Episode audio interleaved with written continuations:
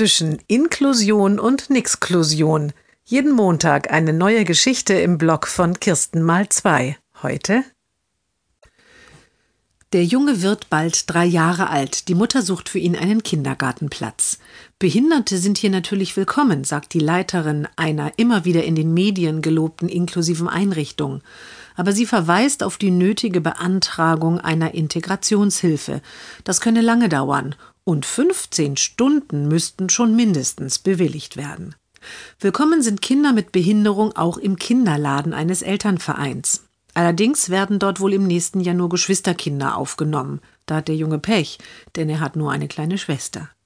Willkommen sind Kinder mit Behinderung auch in einem kirchlichen Kindergarten. Allerdings, sagt die Leiterin, nehmen wir die grundsätzlich nur zur Probe auf. Wir wissen ja nie, wie das läuft. Ein Kind hat uns hier erst einmal das ganze Spielzeug zerlegt. Willkommen sind Kinder mit Behinderung auch in einem anderen Kindergarten. Drei Stunden pro Tag. Das ist dort die Regel. Die sind ja sonst auch schnell überfordert.